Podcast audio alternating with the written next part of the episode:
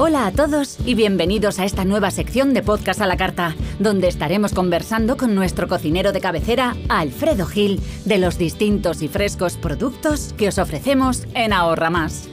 Alfredo, bienvenido una vez más a estos sabrosos podcasts. Muchas gracias, un placer. Por cierto, ya he visto que tenemos un nuevo gallito en la sala.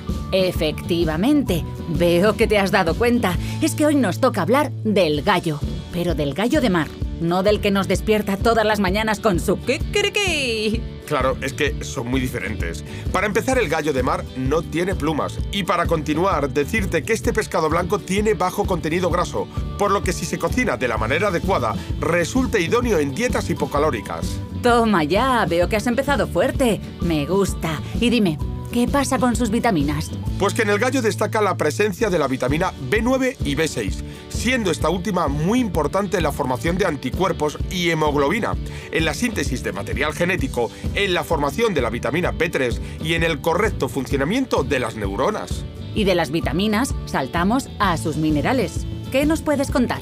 Pues que en el gallo cabe destacar el contenido de fósforo, potasio, magnesio y yodo.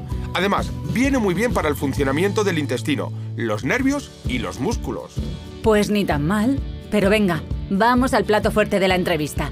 Cuéntanos alguna receta para quedar bien en una cena con amigos. Hmm, pues ahora que me tiras de la lengua y a riesgo de que me llames deslenguado, te diré que se puede preparar de la misma manera que el lenguado. Por ejemplo, puedes hacer las popietas de gallo al vino blanco, fileteados y enrollados con farsa, cocidos al vapor y acompañados con una veluté de vino. No parece muy complicada, pero ¿sería un delito si lo empano o lo frío? Es que estoy en mis días de gocha. Entonces lo tuyo es el gallo Menier. Solo lo tienes que macerar en leche, enharinarlo y dorarlo con cuidado en mantequilla, a la que se agrega aceite de oliva, perejil y zumo de limón. Vas a chuparte los dedos. Mmm, pues hablando de empanados, que me he liado y se ha ido el tiempo. Pero aún me da tiempo para hacerte una última pregunta.